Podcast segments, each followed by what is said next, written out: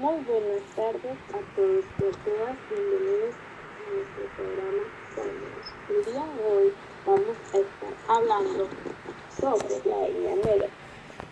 Mayo es el mes de la India Negra y aquí en Panamá lo celebramos por todo lo alto.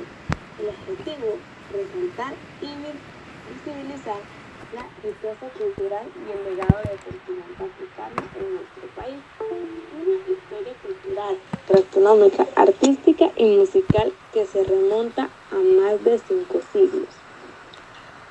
El legado cultural, una de las principales aportaciones de la comunidad afroantillana en Panamá en materia de cultura y que deriva directamente de la música el calipso llegó a Panamá de la mano de los primeros inmigrantes afroantillanos.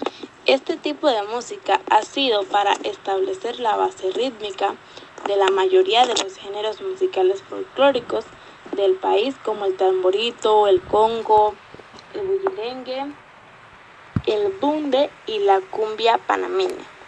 El calipso ha sido sin ninguna duda el género que más ha triunfado en cuantos trajeron los afrantillanos, sobre todo en zonas como Bocas del Toro o Colón, donde históricamente se producían los principales asesinatos. Una de las eh, peculiaridades que desarrolló el calipso panameño fue que por primera vez se cantó en español. Además del calipso, fueron los afrantillanos quienes también introdujeron en Panamá ritmos como la soca, el kempa o el reggae. Los afropanameños de raza negra representan un 20% de la población total de Panamá, aunque más del 56% de la población tiene algún afrodescendiente o antepasado afroantillano.